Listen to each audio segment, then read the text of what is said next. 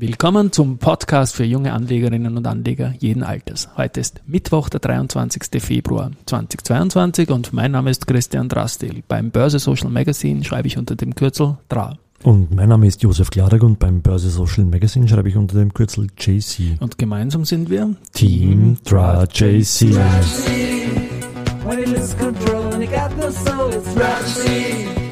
When the morning cries and you don't know why it's hard to bear.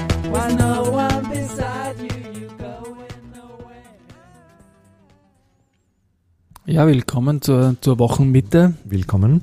Willkommen bei einem nach wie vor vorsichtig agierenden Markt. Also der ATX TR, der steht aktuell so ziemlich um die Nulllinie zu gestern bei 7458 Punkten. Das sind doch, wie gesagt, mehr als, wie gestern gesagt, mehr als 400 Punkte unter dem Jahresstartwert oder ziemlich genau 400 Punkte.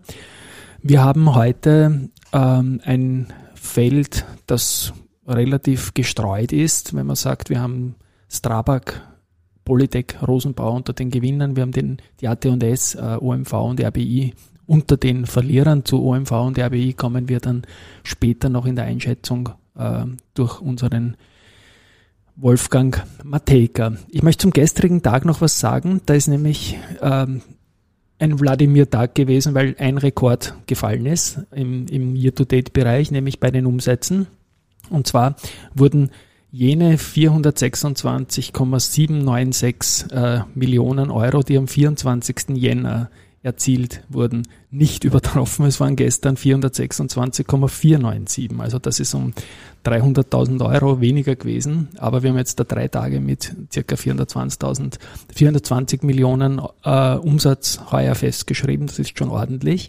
Aber der Rekord, der überboten wurde, ist jener äh, einer Einzelaktie an einem Handelstag 2022. Da standen die 77,3 Millionen Euro von Immofinanz zu Buche vom 1. Februar und das wurde gestern übertroffen von der RBI mit 80 Millionen Euro. Das ist der neue Topwert eines ATX-TR-Titels. Äh, die erste ist auf 70 Millionen gestern gekommen und das ist der viertstärkste Wert, der heuer erzielt wurde. Zur RBI muss man jetzt natürlich sagen, die sind der größte Verlierer offensichtlich von den äh, Ereignissen in der Ukraine, diese meines fünf Tage Minus haben dabei fast 20 Prozent verloren. Heute geht es auch noch weiter nach unten.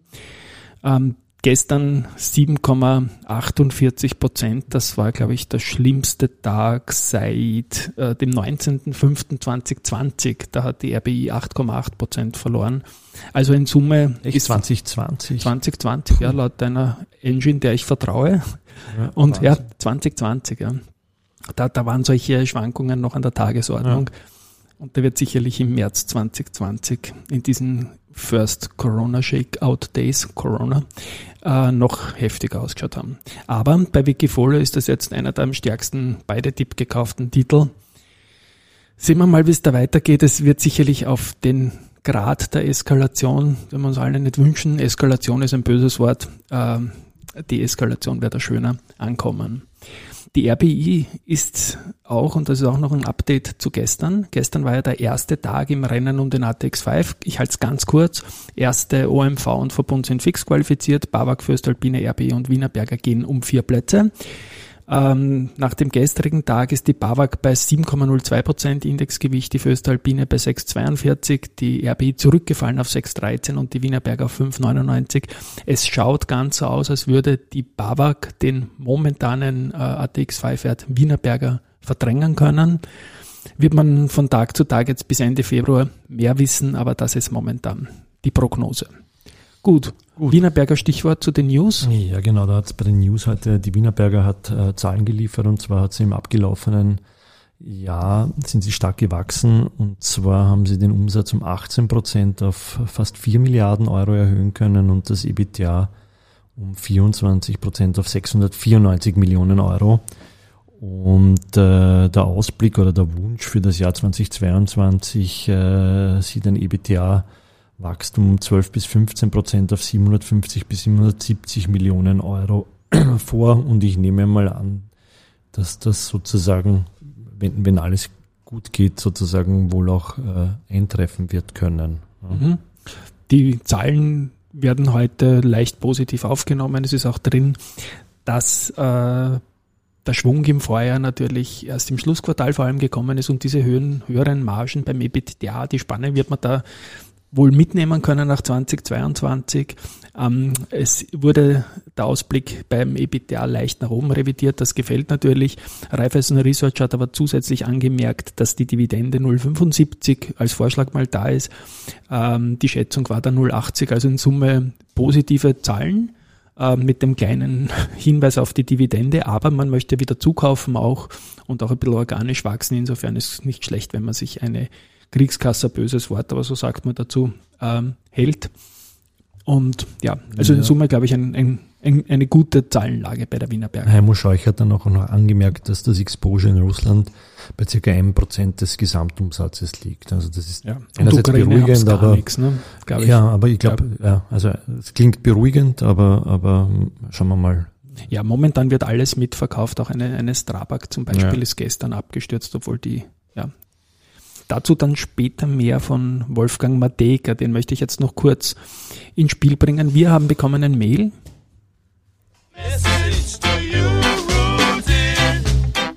Ja, und darum, da ging es darum, dass, äh, ob wir einschätzen können, was jetzt eigentlich Ukraine genau auf die Geschäftsmodelle der, der Aktien in Österreich für Einfluss hat, was unsere Favoriten sind, was, äh, wo man besonders aufpassen soll und ob wir das machen können, bitte. Gesagt, ja, theoretisch ja, aber ich glaube, äh, der Wolfgang Mateka kann es besser und der ist gestern im Dialog mit dem Börsenradio, mit dem Sebastian Leben gewesen, hat das in 20 Minuten, die wir heute dann im Anschluss an die letzten Worte, die wir noch sagen, anhängen werden im Original. Also besser kann ich sicher nicht als der Wolfgang und insofern überlassen wir das Spotlight der ihm. Es ist auch eine, eine gute Gelegenheit, die Börsenradio-Sache, die können wir einfach so übernehmen, weil wir das Börsenradio für Österreich sind. Peter Heinrich, Sebastian Leben sind unsere Kooperationspartner. Wir arbeiten da zusammen und man muss ja nicht alles doppelt machen, sondern die besten Informationen gehören nach vorne und da möchte ich, wie gesagt, als große Hörempfehlung dann hinten raus den, den Wolfgang äh, angehängt äh, sehen. Zufällig heute, äh, Wolfgang hat auch noch die äh, fünf liebsten Momente, die lässigsten Momente in der Wiener Börsergeschichte mitgevotet im Herbst. Wir haben das auch erzählt. Und da war zwei Sachen waren dabei, die ich rausstreichen möchte. Zum einen Wolford wurde irgendwann einmal von einem Schweizer Investor angerufen und gesagt, Sie haben ja da in Österreich so eine Sechs-Aktie. Wie viele Aktien muss man kaufen, um den Kalender zu bekommen? Den Wolford, der hat dann 120.000 Euro gekauft. Oder Stück. Ich glaube sogar Stück, meint der Wolfgang da. Das zweite war dann, ähm, dass die Händler immer, und das weiß ich auch noch aus meiner Zeit von früher im Dezember, wenn nichts mehr los war und die, die, die Bücher schon zu waren quasi, dass da auch andere Assets gehandelt worden sind, zum Beispiel Schwedenbomben, Mozartkugeln, dann Panini-Picker all solche Sachen halt. Und irgendwann hat die Volksbank einmal 8000 Schwedenbomben liefern müssen, weil die ist Shorts gegangen und hat es dann in die Börse liefern müssen. Ich finde es eine wunderbare Geschichte. Ja. Wollen wir noch zu Caps Traffic kommen? Ja. Ganz kurz einen Satz noch, äh, bevor wir dann den Wolfgang hinten anhängen. Äh, die Caps, Caps Traffic.com hat äh, in den ersten drei Quartalen den Umsatz beinahe stabil gehalten. Ähm, das Ergebnis, äh, das EBIT haben sie von äh, im Vorjahr von minus, minus 89 Millionen Euro auf heuer 5,8 Millionen Euro, also ins Plus drehen können. Und äh, für das Geschäftsjahr 21, 22 haben sie aber die Prognosen etwas zurücknehmen müssen. Ja. ja. Ja, da ist eine Redimensionierung äh, irgendwann einmal eingetreten und die erholen sich auch nicht wirklich. Die Aktie ist auch deutlich unter ihren Werten, die sie schon mal gesehen hat. Muss man sich mal in Ruhe anschauen, aber auf jeden Fall alles Gute, dass sich das wieder schön erholt, weil das Geschäftsmodell ist eigentlich eine, eine schöne die Aktie Sache, ist, viel äh, Infrastruktur. Die Aktie ist bei 0,21 Prozent plus, also war jetzt. Ja, aber das absolute Kursniveau ist schon seit ewig ganz neu und auf einem ganz tiefen Boden unten. Ja. ja also das sind bei einem Bruchteil bereits gesehener Kurse. Ja, ja, was die Ukraine, wie gesagt, für Auswirkungen hat, wer der Gewinner ist, wer der Verlierer ist jetzt äh, weltweit und was das für österreichische Aktien im Speziellen heißt, das hat Sebastian Leben, einem wie immer sehr sprachgewaltigen Wolfgang Mateka, rausgelockt. Und ich denke, da schließen wir jetzt an von unserer Seite mal. Baba. Baba. Börsenradio Network. Der Kommentar. Guten Morgen, Wolfgang Mateka von Mateka Partner Asset Management. Grüß Gott. Herr Matejka, schon in den letzten Tagen hat man deutliche Kriegsangst und Nervosität an den Märkten gesehen. Jetzt scheint die mhm. Lage zu eskalieren. Also Putin hält eine Rede, die heute oft als Wutrede bezeichnet wird. Im Prinzip spricht er der Ukraine das Existenzrecht ab. Er erkennt die ostukrainischen Regionen Luhansk und Donetsk als unabhängige Volksrepubliken an und marschiert mit seinen Friedenstruppen, wie er sie auch noch nennt, dort dann ein. Das Minsker Abkommen hat er für gescheitert erklärt. Europa ist im Prinzip als diplomatischer Partner aus dem Spiel genommen. Das Ganze am 22. 2.2.2022. Die Washington Post schreibt, Putins Rede beendet die Nachkriegszeit. Herr Matejka, irgendwie kommt es mir so vor, als wäre dieses Datum ganz bewusst gesetzt, als sei das das entscheidende Datum in diesem Konflikt, das Datum, das später mal in den Geschichtsbüchern steht. Täusche ich mich?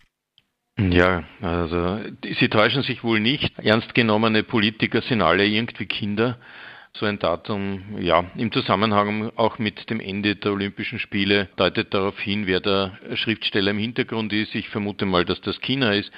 Denn wenn Putin sich so verhält, wie er sich jetzt verhält, muss er damit rechnen, dass er diesbezüglich auch die Partner im Westen wirklich nachhaltig schädigt, zumindest in der Belastungsfähigkeit.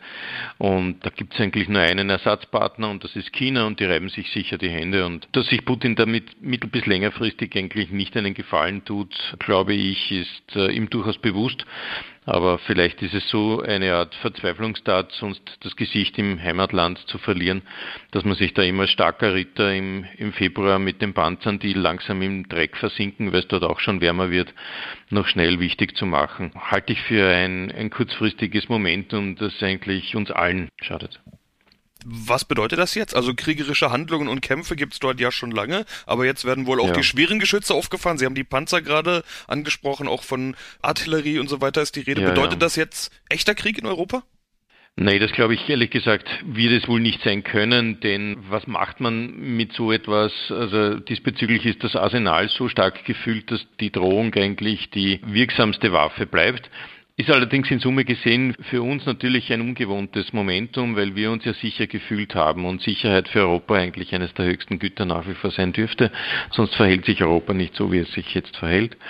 Wenn es wirklich zu Krieg kommen wird in der Ukraine und ich gebe zu, ich bin jetzt nicht der politische Kenner schlechthin, aber ohne Commitment der USA wird das nicht gehen und in Wirklichkeit geht es wahrscheinlich darum, wie sich die Amerikaner verhalten und ich muss ganz ehrlich gestehen, die erste Reaktion zu sagen, jetzt machen wir kein Geschäft mit Donetsk und Lugansk, also das ist, sorry, das ist Muppet Show ohne Ende, weil die Deals, die die Amerikaner mit der Region gemacht haben, sind gerade knapp über die Nulllinie gekommen, also da jetzt ein Drohpotenzial heraus abzuleiten, ist sinnlos.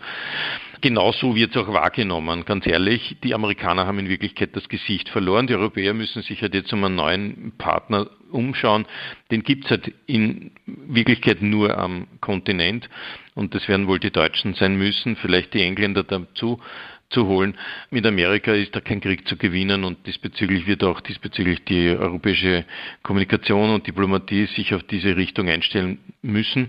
Ja, es halt ein, eine schwierige Zeit geworden, weil so viele Erkenntnisse innerhalb einer Nacht hätte man sich nicht gedacht.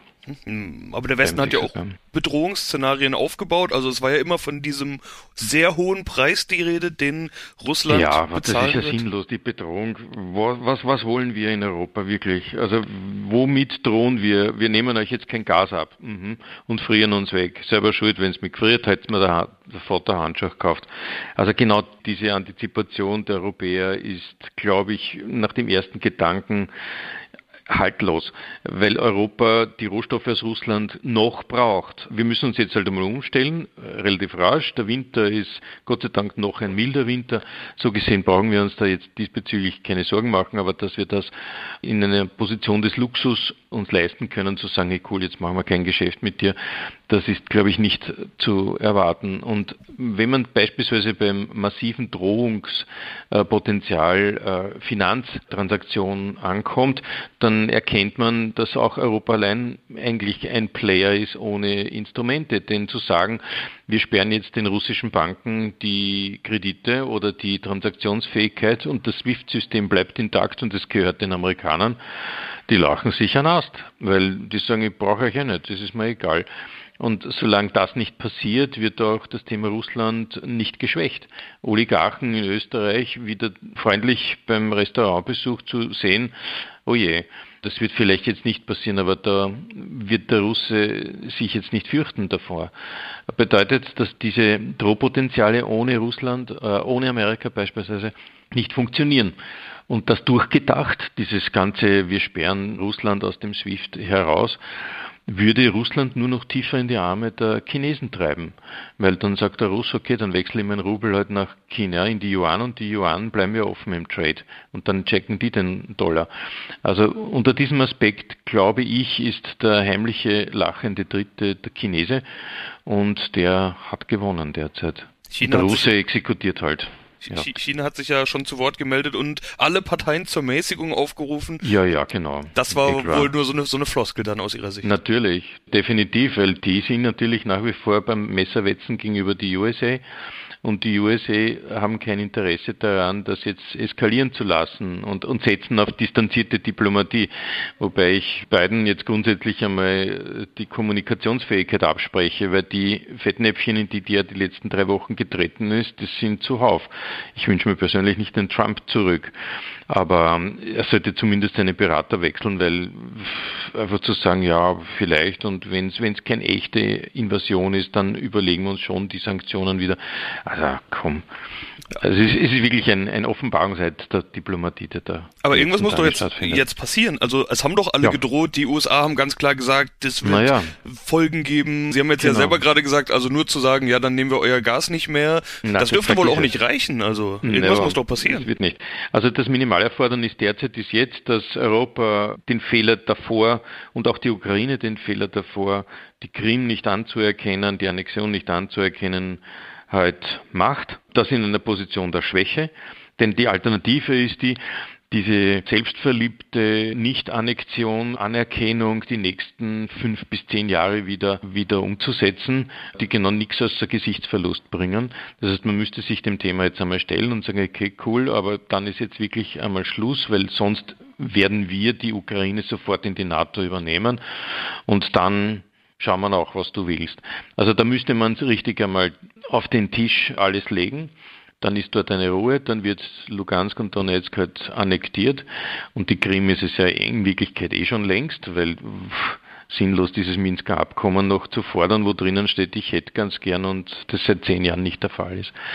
Danach werden wir uns in Europa oder in der, in der Allokation halt auf das neue Umfeld einstellen, nämlich dass Europa sich gasunabhängiger machen wird müssen von Russland, rohstoffunabhängiger machen wird müssen von Russland.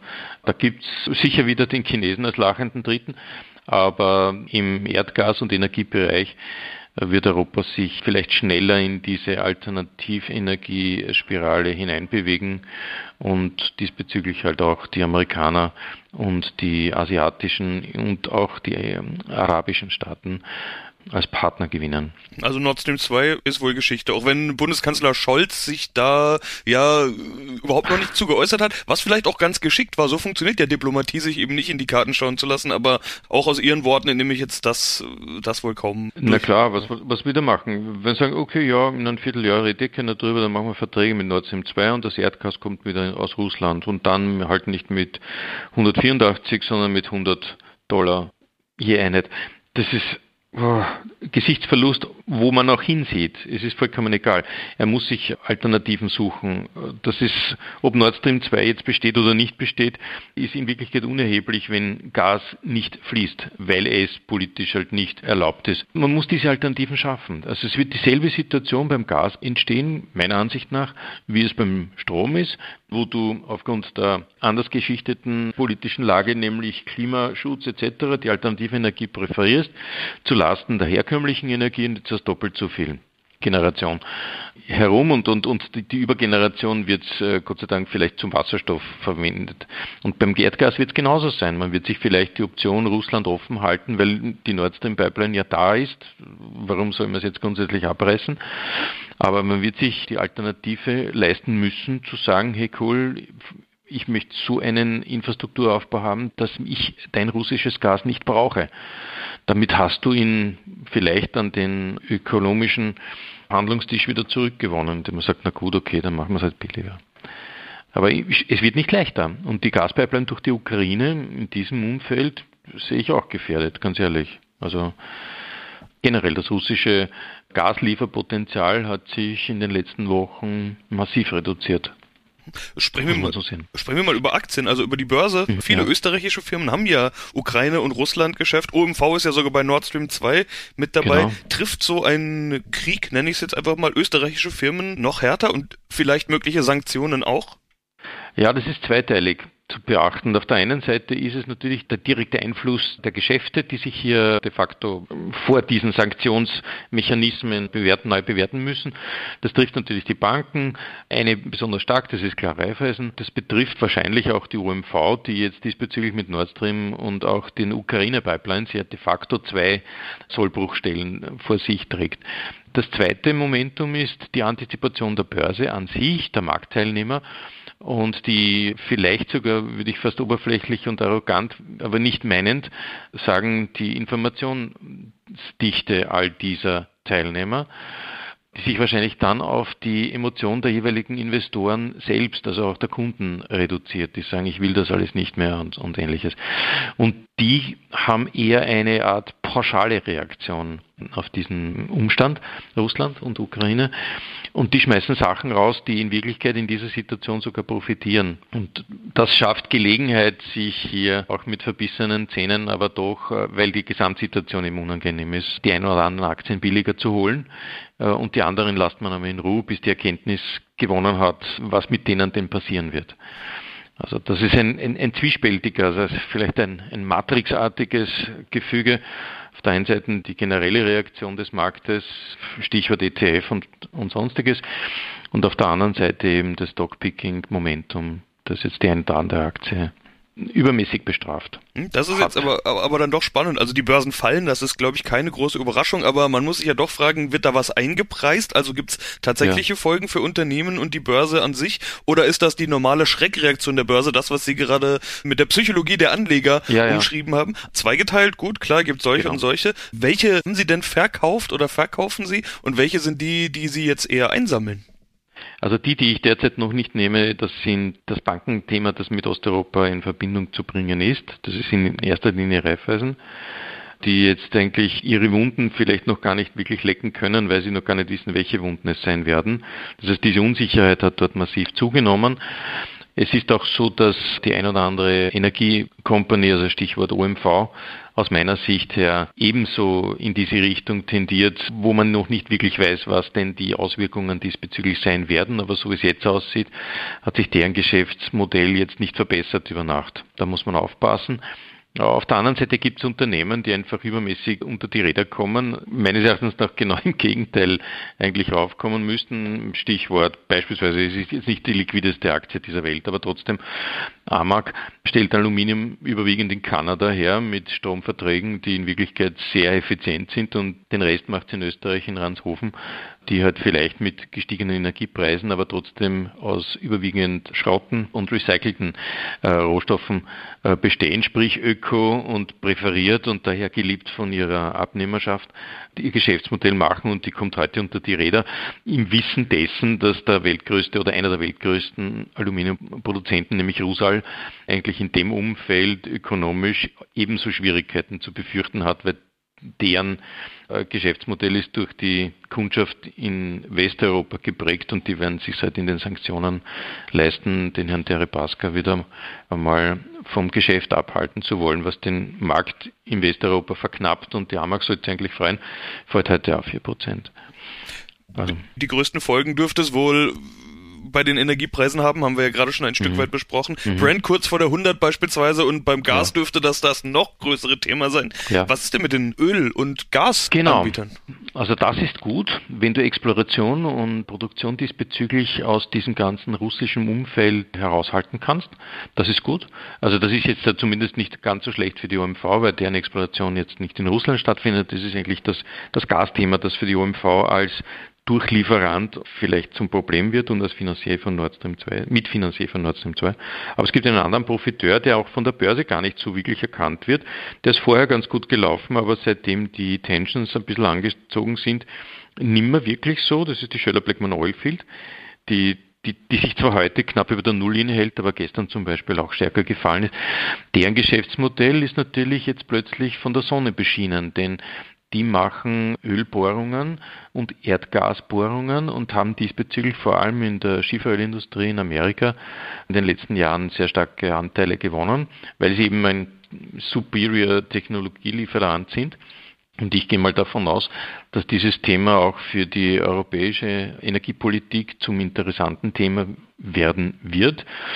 Und dazu kommt noch, dass sie wahrscheinlich zusätzlich auch rund um dieses ganze Thema Gas- und Ölbohren äh, vielleicht noch die ein oder andere Zusatzentwicklung äh, bringen werden, sprich alternative äh, Rohstoffe. Ich denke da, das ist jetzt rein privat und persönlich an Wasser, dass das in Wirklichkeit in Summe auch das Geschäftsmodell verbreitert und erweitert. Und wenn Europa sich wirklich gasunabhängiger zu machen andenkt, dann muss man in diese Richtung denken, sich auch äh, mit der Exploration mehr zu beschäftigen.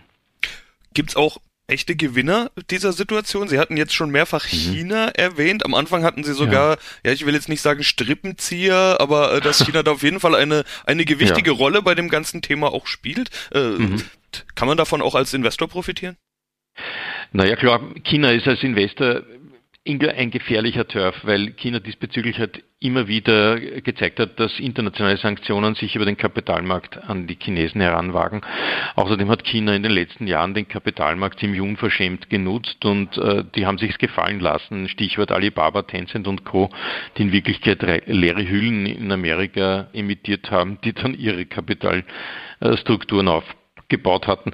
Also das glaube ich, das ist schwer aufrechtzuerhalten, dieses Momentum.